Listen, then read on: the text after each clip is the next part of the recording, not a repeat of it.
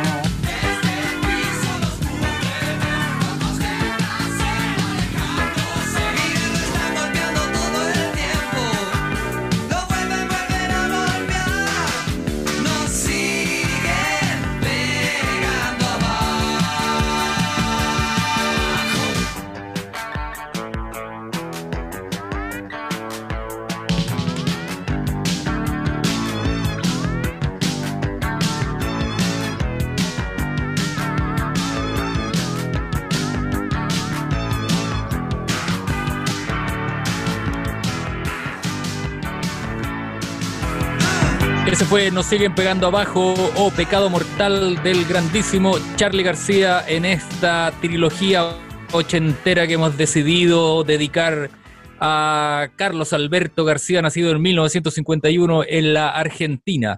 Eh, durante, en unos minutos más vamos a explicar por qué nos decidimos por solo tres discos de tan vasta trayectoria. Solo recordar que eh, Canciones de la Buena Memoria sale a través de la radio LMS, la radio del Manuel de Sala. Saludamos a toda la gente de este querido liceo que nos está escuchando y a las sordas de admiradores que crecen día a día escuchando este gran programa que hacemos con Mauricio Ríos, Mauricio López. Hola señores, hola, hola. Saludos a, me, madre que son, son radio escuchas. ¿Qué tal? A la vecina, a la tía, a perro, claro. A toda la cuadra que nos escucha. Y, por supuesto, a la radio del Liceo Manuel de Salas. Oye, sí, pues, yo escucho esta canción y me trae recuerdos eh, medio, no diría, no voy a recurrir a esa imagen de eh, la belleza de la juventud. No, señor, no, no, no, no.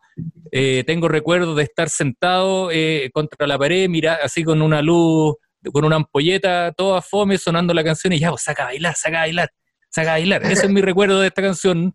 y ah. seguramente lo que vamos a hablar ahora de New Wave y todo esto, jamás lo pensamos en ese momento. Ahora que estamos ya, eh, como somos unos middle-aged men. Estamos más eh, Claro, podemos analizar eso, pero en ese momento era como, ya, saca a bailar, saca a bailar.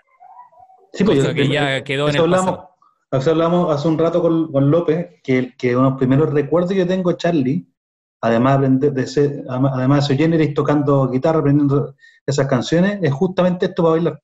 Era esto, lo, ¿cuál era el otro? El rap de la hormiga y otros temas que son de más adelante. Pero este tema, este tema es como el primero que yo tengo como en la, en la retina, así, un, palo, un palo en la cabeza nuevamente y directo y directo a bailar en el malón. Habría que explicar, habría que explicar Mauricio López por qué lo de trilogía ochentera, ¿no?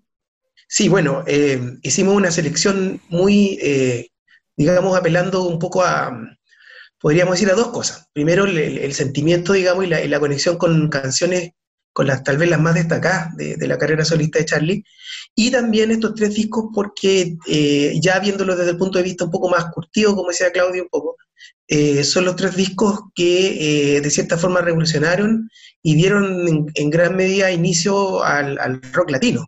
¿Ya? O sea, este tema que escuchamos, por ejemplo, es del disco Clicks Moderno que está grabado el año 83, ¿ya? Es, muy temprano, y sin embargo ya tiene todo y más, ¿no es cierto?, de lo que iba a ser característico del rock latino, pero y en un grado superlativo.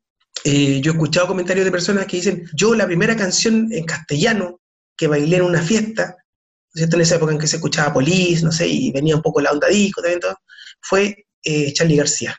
Entonces Charlie García fue, claro, una revolución en el sonido. A todo esto, a propósito y anécdota de, la canción, Charlie García en muchos temas de, su carrera tiene eh, estos temas como con dos nombres. ¿ah? Este es un buen ejemplo, este se llama Nos siguen pegando abajo y entre paréntesis, Pecado Mortal. Bueno, se dice que Charlie eh, llegaba, ¿no es cierto?, con las canciones a inscribirlas y y tenía el título corto, el que es más pegador, digamos. Eh, es como una cosa como decir, esta, ¿y cómo se llama? Este? Pecado mortal, una cosa así. Y decía, no, esa ya existe, no le puede poner así. ¿Y, cómo le pongo? Y no sé, pues ahí vea usted. Y entonces finalmente no nos sigue pegando abajo. La más graciosa de toda esta, de la historia, eh, es una que viene en Piano Bar que se llama No se va a llamar mi amor, que fue justamente, ahí ya se emputeció más que nunca, digamos.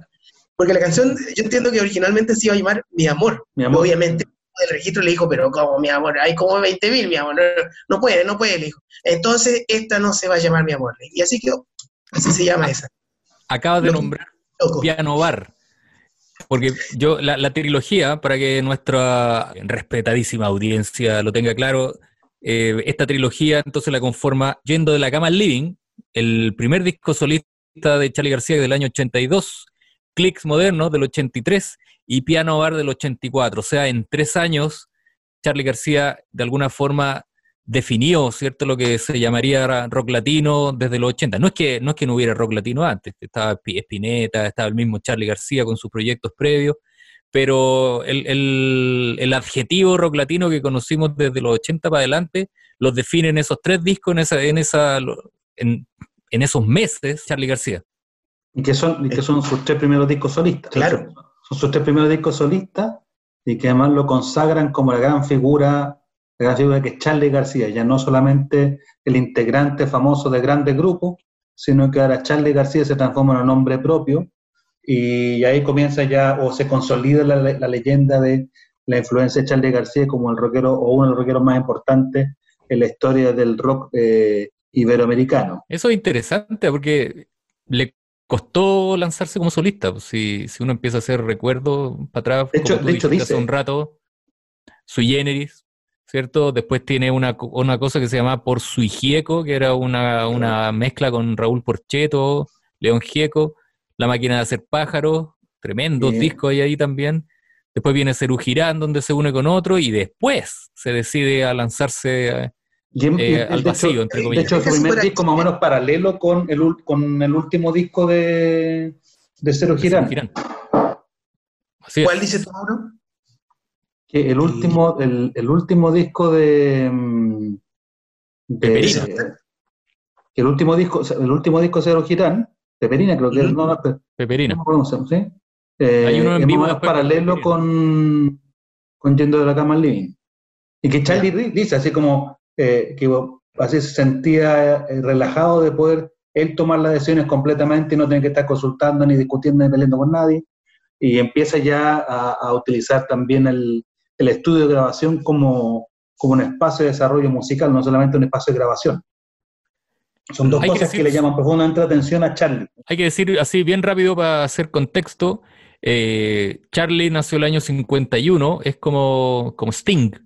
Anduve ahí revisando, tiene 68, pareciera que tuviera más, el pobre Charlie como está ahora, y nace en cuna de oro, era medio cheto Charlie García, por lo menos hasta los, hasta los, la primera infancia eh, tenía hasta mucama, eran era una era bien, bien privilegiado su, su, infancia. De hecho, el, el, el, bigote, al parecer, se produce por una crisis nerviosa cuando el bigote esté bicolor, que por vitiligo, algunos dicen, no, no sé si tiene mucha plausibilidad biológica, pero, pero algunos dicen que es por una crisis nerviosa que sufre cuando sus papás se van por un tiempo más o menos prolongado a Europa de paseo, y él se queda a cargo de la nani y de la y de la abuela.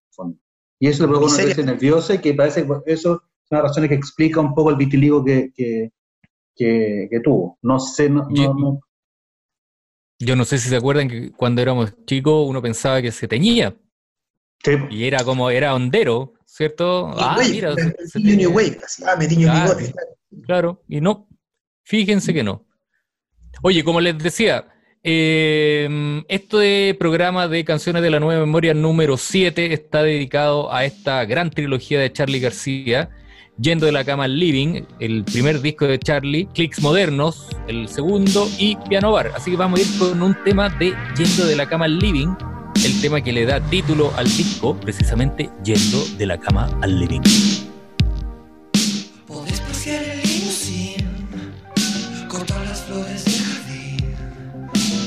cambiar el contrate si no quieres verme.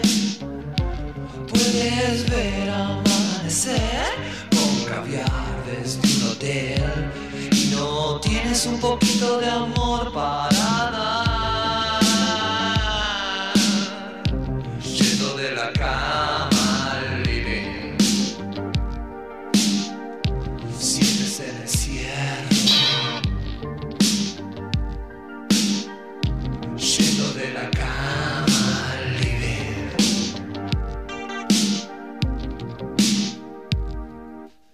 Saltar de un trampolín, batir un récord en patín. Podés hacer un gol y poder llevar tu nombre al cielo.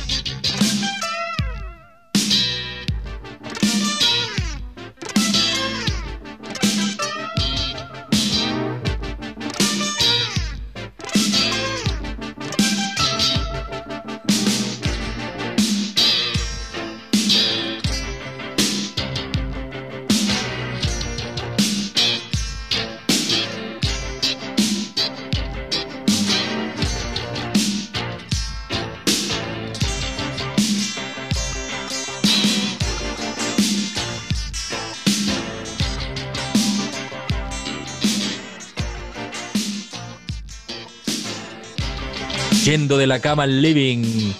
Charlie García, disco del mismo nombre del año 1982. Gran disco, gran disco, gran debut. Y aquí empieza, eh, justamente estamos hablando que empieza a, conjugarse un poco el sonido García. Hay un, un baterista que lo va a acompañar en sus tres primeros discos, que el famoso Willy Turri, que todavía actúa y actúa bien. Incluso había escuchado como que vivía acá en Chile. Parece que sí, eh, pues, baterista de GIT. En Chile, el baterista de GIT o de HIT. Yo nunca se supo, nunca estuvo claro cómo se llamaba. Yo he escuchado eh, que, yo, que se llamara HIT la banda, no GIT. Pero aquí empieza a, utilizar distintamente eh, la batería acústica y una batería programada. claro. Empieza ya a definir un poco el sonido que Después, y eso lo vamos a conversar después, pero otros le empiezan a atribuir a Charlie como un sonido más New Wave. Quizás no tan intencionadamente de su parte, pero sí claramente identificable. Sí. Él utilizaba la famosa Roland TR-808, que era un clásico hasta ahora, hasta el día de hoy. Sigue siendo un clásico. de las más de las baterías electrónicas o drum machines más clásicas de, la historia. ¿Y eh, qué otros músicos están acá? ¿Quién, ¿Quién tocaba el bajo? Acá hay varios ah, bueno, aquí está Calamaro los teclados. Ya, mira. Andrés Calamaro los teclados, que también tocaba los abuelos en la nada. Gustavo Esterrique en guitarra, parece, Cachorro López en bajo. Ya, claro, eh, sí. Pues. También van, a participar participan Mercedes Sosa, Espineta, León Gieco, Pedro Arnaz. Y hay un, tema que quería tocar que es, claro, este es un disco que aparece en, en, pleno conflicto con Inglaterra y tiene una presentación eh, en, el Estadio Ferro, no me acuerdo en, en qué estadio fue. Sí, el Estadio Ferro fue. El Estadio Ferro. Bastante simbólico porque se armó toda una escenografía eh, con unas canciones más emblemáticas de este disco que quizás no es tan conocida para nosotros, pero muy importante para los argentinos, que es que no, no bombardea en Buenos Aires. Ah, claro. Y, claro, eh, es una escenografía icónica para la época. Eh, que la del avión, ¿no? Claro, llegan, llegan un Cadillac rosado, entiendo, parece que es Charlie, y, claro, unos aviones bombardean Buenos Aires, la destruyen, y, creo que la gente que está ahí relata que fue un momento, o de los momentos más emotivos que han vivido en su vida. Y eso es importante porque siempre están, esta, que lo hemos y además 25 mil personas, 25 mil personas. 25 personas. Y siempre está Oye, pero el que... de la participación política de los músicos, etcétera. Y aquí eh, Charlie va a estar siempre coqueteando con una pata adentro y una pata afuera en el. Claudio.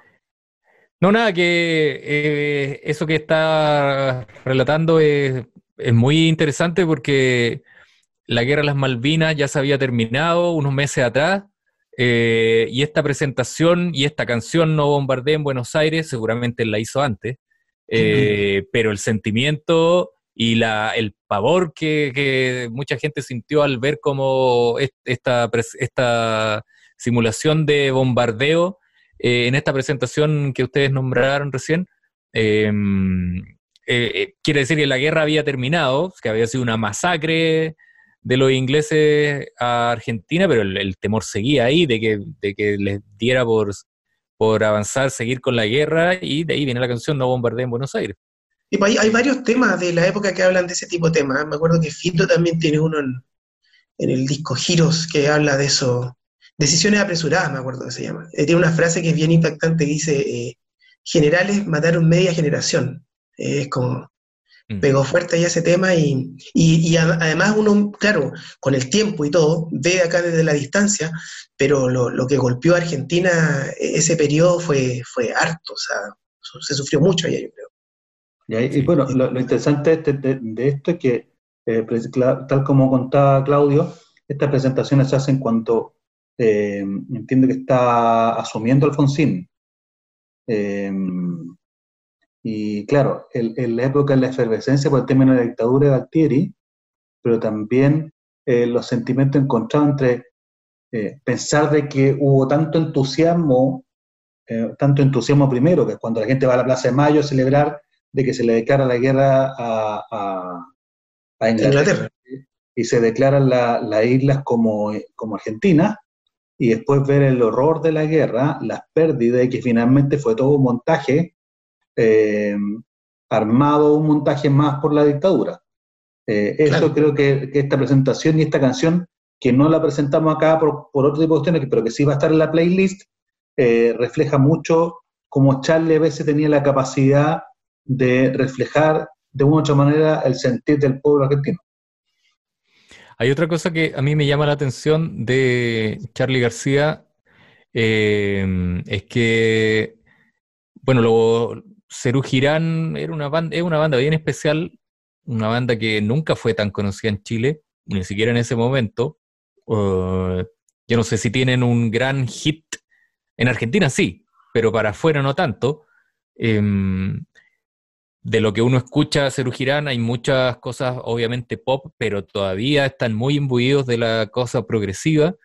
Em, termina Cerú Girán y Charlie adopta con, este nuevo, esta nueva transformación en solista, cambia completamente. O sea, entre Peperina y Yendo de la Cama Living, seguro que hay, que hay canciones que venían desde el tiempo de Cerú Girán, pero el cambio es para mí súper súper impresionante y que se va a notar ya, pero con mayor razón en clics modernos que el disco que va a venir a continuación. Yo creo que es un momento de una canción, muchachos. Vamos a escuchar una de Clicks Modernos, que es el disco que va a salir un año después.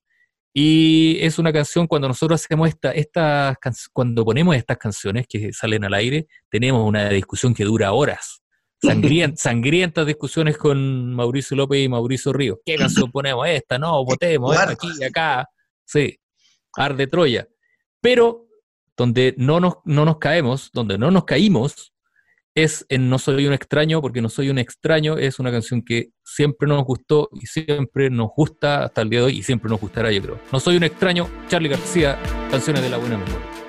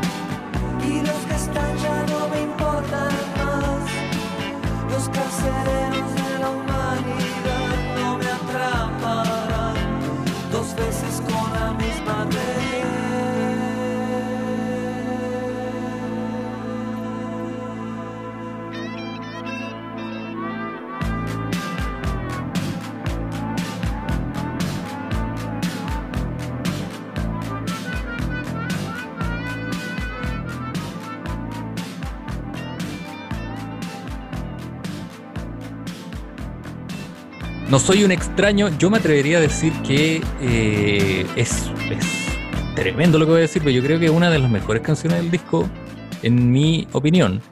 Lo que es tremendo decir, insisto, porque Clicks Modernos de Charlie García, en mi opinión, es de esos discos que es bueno de pe a pa, de comienzo a fin. Son todas las canciones buenas, unas a, a, uno le pueden gustar unas más que otras canciones, pero es un disco tremendo, completísimo, con canciones muy radiales, otras canciones como esta, No soy un extraño, que tiene una onda como muy, muy ambigua, como muy brumosa. Em, es, yo creo que en parte también toda esta cosa de que a Charlie en, esos años dijeron, ah, Charlie García, fleto, hueco, maricón y todas esas cosas, venían en parte de con estas letras, estas imágenes, ¿cierto? De ver a dos tipos dándose un beso, bueno, para la mentalidad de esa época, imagínense si ahora todavía seguimos con ese tipo de cosas, en esa época era mucho peor, hay que hacer memoria solamente. Lo mismo le pasaba a Fito Páez, ser un poquito, ¿cómo se llama?, transgresor, ah, este es hueco, este, este es gay, este es maricón. Bueno, y Charlie, Charlie responde genial después, en, en, los mismos años 80, un poco después, no voy en tren, cuando dice esta frase, eh, yo, sé, que, algunos piensan que, soy, mixto, pero yo tengo personalidad. eso, pero yo tengo personalidad.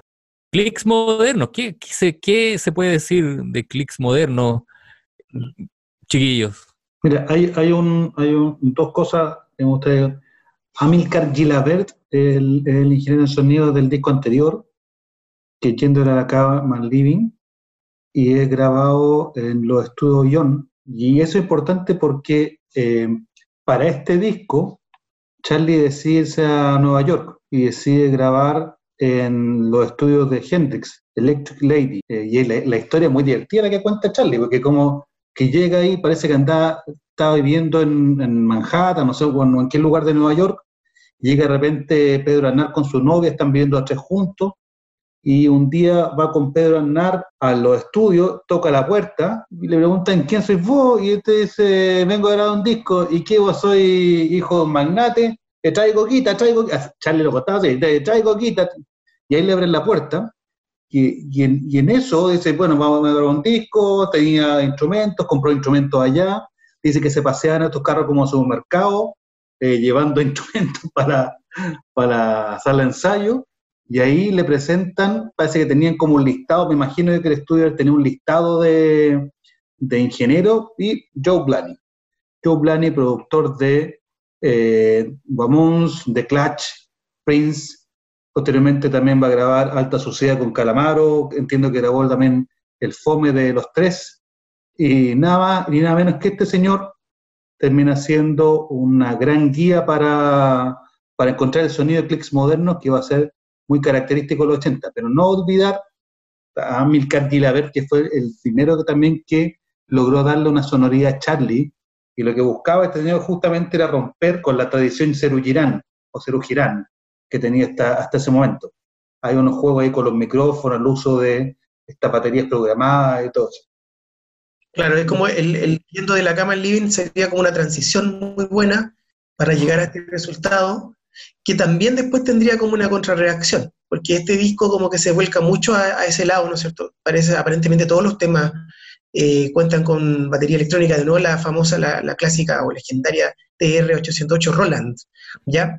Pero además es el disco claramente donde Charlie García eh, descubre el sampler, ¿no es cierto?, la técnica del sampleo, y se nota inmediatamente, o sea, queda la marca, ¿no es cierto?, por ejemplo, el tema hoy día empezamos con eh, Nos siguen pegando abajo, eh, que tiene este este, este, este, este, tipo de sampleo, también en No me dejan salir, o Estoy verde, que es otra de esas que tiene como dos nombres. incluso tú decías, Mauro, que hay una donde tiene un sampleo de James Brown, parece, ¿no? sí. Claro, entonces, claro, el loco queda, queda loco justamente con, todo este tipo de máquinas y las empieza a usar al tiro y, es bacán porque en el fondo él, eh, eh, digamos, logra justamente darle una identidad muy única a su música con estos ruidos muy raros que uno en la época uno decía, ¿de dónde sale esto? ¿Con qué lo toca esta cuestión? Es una cosa muy rara.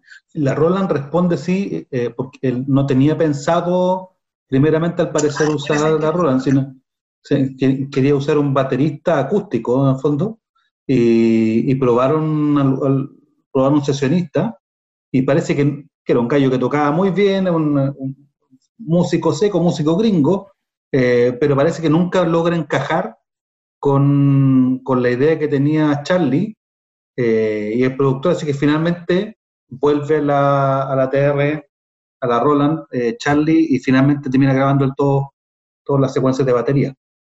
Y es bien curioso porque esa, esa, en gran parte esa batería es la que le, le da un sello a este disco. O sea, recién que escuchamos No Soy un extraño, eh, habría que imaginársela para ver cómo habría quedado con batería acústica, pero la verdad es que ahí la TR es, un, es parte importante del sonido de ese tema. Eh, digamos, de lo que uno, esas palmas, no sé, todas esas cosas. Willy Turri sonaba como. ¿Como eso, como, como, batería programada. Como esa caja, la, la, famosa caja de Willy Turri sonaba. Claro, sí, habría que ver eh, shows de, esta época en vivo para ver cómo lo hacían. Yo creo que tocaban igual nomás, pero, los, temas con batería, pero, pero el sonido del disco por lo menos y que pega mucho eh, eh, eh, viene de ese origen. Aún así, creo que creó harta reacción porque, por lo que investigamos y todo, este disco igual fue catalogado por cierto número de la prensa y del público también como un disco muy pop, demasiado pop para lo que esperaban ellos de Charlie García y, y por ahí fue un poco atacado. Y, este disco se puede bailar, ¿cachai? tiene, temas que, se, que era, perfectamente lo ponían en una fiesta o un DJ lo ponía en una fiesta más grande y perfectamente se podía bailar. Entonces pensar que Charlie... el día de hoy... Ah, pero, absolutamente, o sea, pensar de que gran músico argentino hiciera música para bailar en plena término de la dictadura, con todas las Malvinas, eh, para ciertos sectores era casi como un sacrilegio acá, hay. Disculpa, dale no. No, no, por favor. No, no, que por favor, por favor, señores. No, pero por favor, usted, después de usted. No, por, usted primero, pues, pase usted. No, no, por favor. eh, no, yo, claro, cuando uno escucha a los músicos que vinieron después, Calamaro, Fito Páez, Cerati, que dicen que, bueno, Charlie era el dios, el god, está también Spinetta, pero es como otra, digamos, otra en otra tradición, bueno, y Spinetta eh, termina después muy amigo de Charlie García. Pero yo recuerdo que antes escuchaba eso del Dios Charlie, Dios de esto, Dios de esto, otro, y la verdad es que no me ponía en el contexto, como que no lo tomaba tanto en cuenta, pero no me ponía en este contexto en que realmente el tipo, él se reinventa y al reinventarse a sí mismo inventa un estilo, de alguna forma, de música. El, pop y el rock latino, de nuevo, latinoamericano, parte con casi, yo diría, con clics modernos. Y el gallo la tenía tan clara, tan...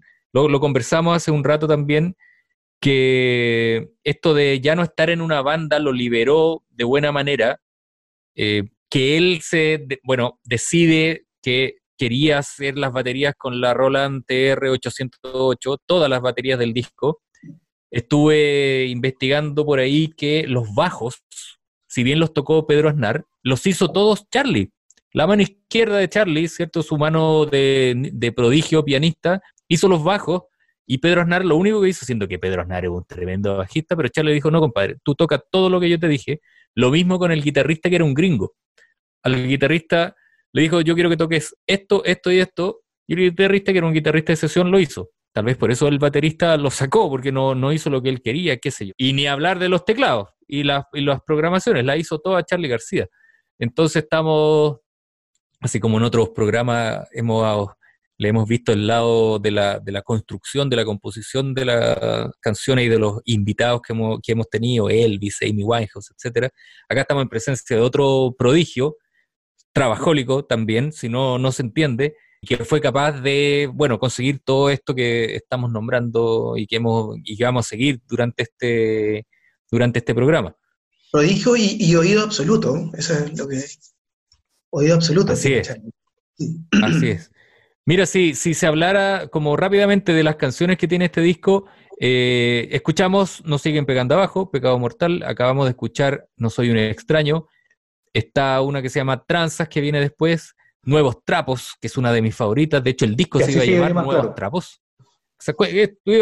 ¿Tú, no, no, no, por favor. Hace un rato hablaba un poco de que eh, se iba a llamar Nuevos Trapos, que no es cualquier canción, lo invito a escucharla, temazo, de mis favoritos hoy por hoy de Clicks Moderno. Y el tema de que le pone Clicks Moderno es porque eh, se saca una foto, no sé si era el Bronx pero en New York con esta imagen, la, la tapa del disco, que dice Modern Clicks, y ahí dijo ya, ahí está el, ahí está el nombre del disco. Un graffiti, un graffiti, un graffiti, este es el nombre del disco, claramente. Eh, el disco tiene Bancate ese defecto, después tiene No me dejan salir o Estoy verde, para así la conocemos todos, Los dinosaurios, tremendo tema. Y cierra con dos canciones que son enormes también, que es Plateado sobre Plateado, también con el paréntesis de Huellas en el Mar y Ojos de Videotape. No, es un, disco tremendo, tremendo. Sí, a, mí me llama, la atención, me llama la atención, y esto para anteceder al tema que viene, que Charlie siendo un extraordinario pianista, un pianista de formación clásica con, una trayectoria destacada como pianista clásico, una formación destacada como pianista clásico, además, oído absoluto, y todo lo que hemos hablado hasta ahora, tiende a ser bastante mm, económico en el uso del, piano como recurso, mucho más que Fito, teniendo una formación mucho más eh, potente que la de Fito, es mucho más discreto en su, en su, en, su acción por un tema de economía de, de notas. Y en este tema yo creo que es más sobre, y en este tema yo creo que es uno de los, de los temas donde más despliega eh, la armonía que te da el piano y la gracia que da el piano, más que el teclado, esta es una canción que se nota que es compuesta para piano y por eso toca piano. Y aquí es donde eh, responde de otra manera a quienes podrían haber dicho, este es un disco solo para bailar y, un disco para olvidarse de todo, no. Aquí se hace cargo de un tema que tanto Argentina como a todo, el, todo Sudamérica no golpeó con la dictadura. Tú estás hablando de los dinosaurios. Los dinosaurios. Vamos con ella entonces en Canciones de la Buena Memoria.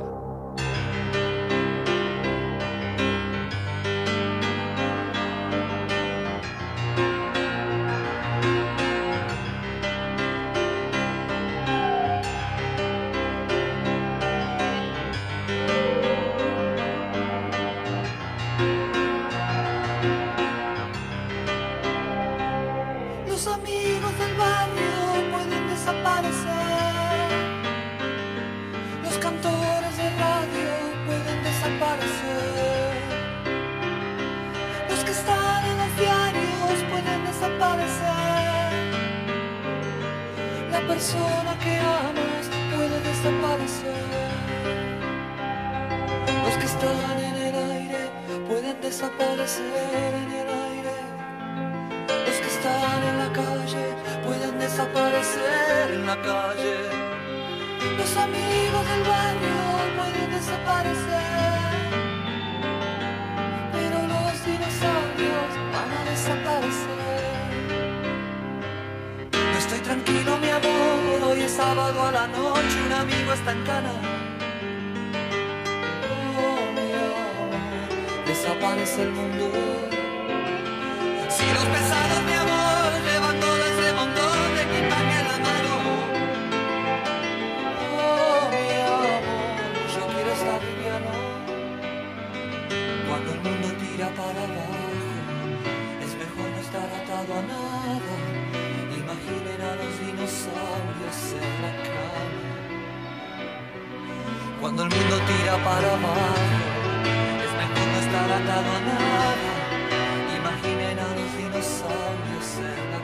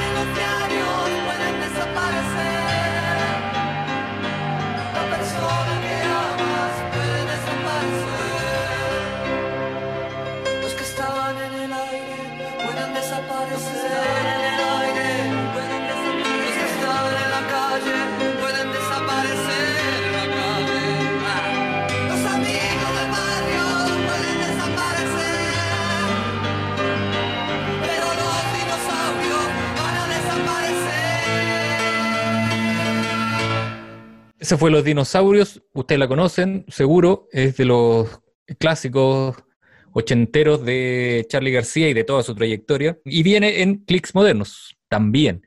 Ese Clicks Modernos, como decíamos, eh, vendría a ser el segundo gran disco de Charlie García, de la trayectoria solista y por qué no decir de toda su trayectoria. Y después viene, cerrando esta trilogía, el disco Piano Bar. ¿Qué pasa con Piano Bar? Bueno, una información. En, este disco, en el Clicks Moderno, eh, parte de la banda que empieza a tocar el, disco en, vivo es eh, Hit por un lado y eh, un muy joven Fito Pay y una muy joven Fabiana Cantilo, que son también la banda que, graba el piano bar. Claro. Y bueno, y Fito y, Fabiana se vuelven pareja. Así es. pareja por año. Claro. Pero claro. Fabiana, dice, Fabiana dice, yo iba por Charlie, pero Charlie andaba con todas, así que me quedé con Fito. Muy probable. Oye, sí, pero el, disco Piano Bar en el fondo eh, ofrece un, giro en reacción un poco a, estas críticas, o no sé, yo no creo que en realidad él pescara mucho lo que estaban diciendo el disco, si parecía que era muy pop o, qué, pero finalmente el punto es que efectivamente Piano Bar es como un cambio totalmente, un giro, ¿no es cierto?, en 180 grados, porque primero que nada eh, vuelve a grabar en Argentina, de nuevo de vuelta a los estudios, los clásicos estudios Guillón, que hace rato nos, tomábamos en cuenta que también fue donde grabó Eduardo Mateo, ¿no es cierto?, su música. Eh, así, son unos estudios legendarios en, Buenos Aires, y además vuelve con un sonido mucho más orgánico. O sea, fuera la TR, y aquí ya no hay más batería electrónica, aquí ya viene baterista de verdad, lo que le da además la, oportunidad por primera vez, increíblemente, ¿no es cierto?, a, su gran banda que tenía en esa época, de ser ellos en Argentina los que grabaron el disco que después iban a tocar. Y ya porque para que el público sepa, para que nuestros amigos sepan, eso ocurre muchas veces, o sea, muchas veces los artistas graban con músicos de sesión en algún lugar, cuando tienen más plata va a hacerlo, y después, ¿no es cierto?, cuando eh, vienen a tocar el disco a su país de origen, eh, ahí lo vuelven, digamos, a, tocar con, la banda que tienen de apoyo generalmente. Y aquí ocurrió eso, había ocurrido eso, pero en el, disco Piano por fin ocurre que, ¿no es cierto?, la misma banda que era la banda de apoyo, Charlie, esta gran banda de, hit, y Mafito y Fayana Cantilo, son los mismos que graban el disco, ¿no es cierto?, y los que después lo, lo van a interpretar. Este es como un gran éxito de, pareciera ser un gran éxito. También nombrar algunos temas. Demoliendo tele, promesas sobre el bidet, raros peinados nuevos, no se va a llamar mi amor, que ya tú contaste un poco eh, la, anécdota. Estoy nombrando los más conocidos. Hay otros temas más, pero cerca de la revolución. Tuvo de tu amor. O sea, de los 10 hay, un, hay una especie de bonus track que es medio, medio guateado, que es Canción para mi muerte, una versión en vivo, está como de más, ¿no? yo creo que estaba por ahí. Andaba por aquí, ¿qué hacemos con? Ah, por la, por la nueva. Pero es que nos no sobra como horas del estudio, ya por nada Pero claro, estos 10 temas, 8 en esa época fueron, gran, eh, fueron grandes éxitos. Mm. De hecho, contábamos recién y comentamos, un poco saliéndonos del margen de, este disco, que lo que hicimos un poco, eh, imagínense, tenemos una hora nomás que tenemos que hablar, mostrar la canción y todo, pero podríamos haber seguido no tan difícilmente con parte de la religión, que es el que viene después, y que otro gran disco. Charlie en esta época estaba pasando por una etapa de, de brillantez absoluta, pero, ¿no es cierto?, también, y se comenta mucho, en una época de mucho, mucho, mucho carrete, eh, de, los amigos no sabían si, si digamos iba a pasar los 80, Charlie. No, no, amigo de Piñera en ese tiempo ya o todavía no? ¿Quién sabe? Habría que investigar. No se sabe. No se sabe. Eso lo en, la en la operación Cóndor del Rock. Ese, esa es tarea para, la, tarea para la casa. Claro, ahí haciéndose el ahí, iba llegaba con el charanguito. Claro, y, dentro del charango te traigo un regalo. Te traigo un regalo, hermano. De Chile con todo amor. Para vos. Para vos. Pero bueno, el punto es que lamentablemente va eso ya en un momento se empieza a notar ya mm, inevitablemente un declive. O sea, nadie puede dar tanto, pero a pesar de todo eso, aquí estamos todavía con algunos años de diferencia de la, de la gran anécdota, ¿no es cierto? De la gran anécdota gran, que para mí yo siempre califica como yo digo que Charlie García es el, el, será Sudaca y todo lo que queramos, pero el rockstar número uno del mundo, porque la del hotel, la del noveno piso, esa no la hace nadie más nunca. ¿eh? Esa de tirarse del noveno piso y, y después salir hablando y dando entrevistas. No, ¿quién? ¿Quién? A mí, a mí en un segundo piso me da vértigo. No, te creo. Se las mandó Charlie. Oye, vamos con una canción. Aquí, aquí no nos costó tanto eh, para elegir una canción de Piano Bar. Vamos a escuchar Promesas sobre el video.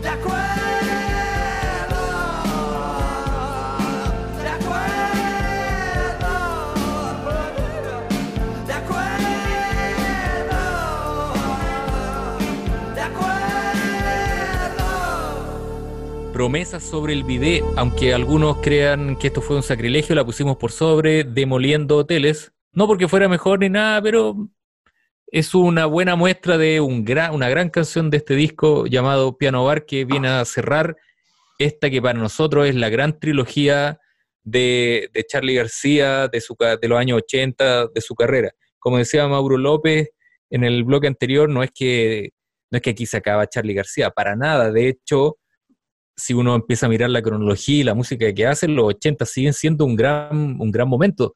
Lo que pasa es que aquí se corta como su producción eh, eminentemente solista, porque después viene el disco Tango que hace con Pedro Aznar, un súper buen disco, em, que tiene esta tiene dos canciones que sonaron acá, ya no olvidé el tema, eh, No puede ser feliz, no se llama, sí, se llama... Eh, se me olvidó. Hablando a tu corazón. Hablando a tu corazón, tremendo tema.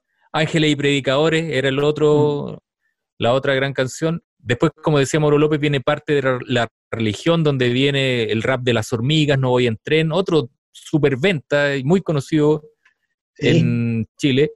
Cómo conseguir chicas. Ahí la incluyó finalmente. ¿eh? Sí, sí. Mm. Cómo conseguir chicas, que también, pero claramente, según yo, bueno, después Tango 4, Beso donde por está también, clásico, señores. Sí, pues el clásico, ¿cómo se llama? Eh, el que tiene con Pedro Aznar, Tu Amor. Ah, Tango 4. Ah, sí, Tu Amor. Gran tema. Tu Amor. Y bueno, después viene el lento declive de Charlie García, el declive natural que le pasa a muchos músicos que tienen su momento en que están on fire y después ya empieza... Pero tiene su... Yo nunca de New York, no sé la que es París. A la hija de la lágrima. claro, tiene como eso, esos, esos comeback que nunca son tan, tan buenos, para ser sinceros. Como vuelve con esos discos de Paul McCartney que nuevo disco de Paul McCartney y uno ya sabe que, que no, es, no es lo mismo, evidentemente, de los 70 ni del tiempo de los Beatles. Menos. Claro. Así pues, señores, se nos va siempre, ya cada vez se nos va haciendo más corto este programa. eso cuando, cuando, escuchamos el, cuando escuchamos los programas, sí, a mí se me hace corto, ¿verdad? Sí, se hace corto esta, esta hora de conversación de música. Recordarles que este fue entonces Canciones de la Buena Memoria número 7, Charlie García y su trilogía ochentera. Este programa sale a través de la radio del Liceo Manuel de Salas, radio LMS. no se olviden de eso, eso. Algunas cosas de los discos. El primer disco está hay como un listado que es como una especie de canon que es de la Rolling Stone y el Yendo la cama al living está, entiendo que como en el lugar 16, 20, no me acuerdo, pero el, 26. Clicks moderno, 26, sí. Y el, y el Clicks moderno está en segundo lugar. El primero de Arto, yo creo que vamos a tener que hacer algún capitulito, no sé si de Espineto o de Pescado Rabioso, pero también vamos a tener que dejarlo pendiente. Recordar que... Cómo tomar, cómo tomar eh, a Espineta, porque es mucha música. es mucha música, mucha banda y mucho disco solista también.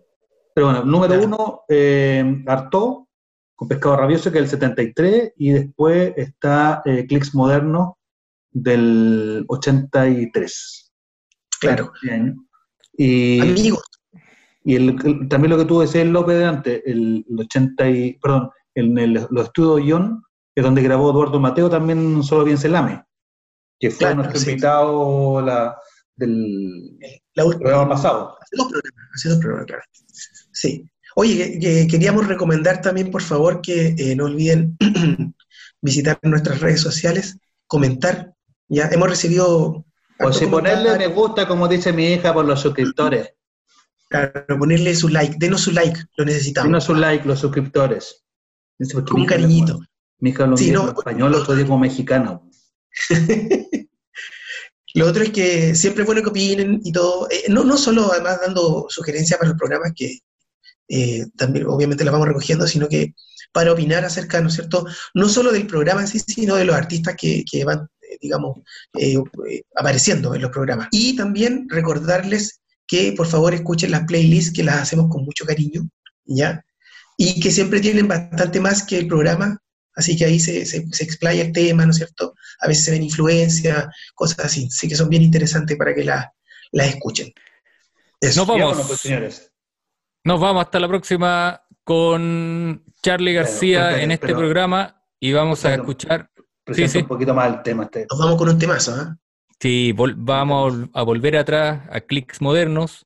Vamos a escuchar una canción que, si mal no recuerdo, es la última, ah, claro, es la última. La que cierra el disco. Es la que cierra el disco y cierra nuestro programa Ojos de Videotape, un tema donde también Charlie eh, deja un poquito las máquinas de lado, no tanto, pero eh, mete más los dedos en el piano y una canción muy delicada, muy bella, muy plástica también, ahí está el título, muy de la época, y un temón, un temón para cerrar este capítulo de canciones de la buena memoria, esta vez con Charlie García y su trilogía ochentera. Ojos de videotape. Adiós, adiós.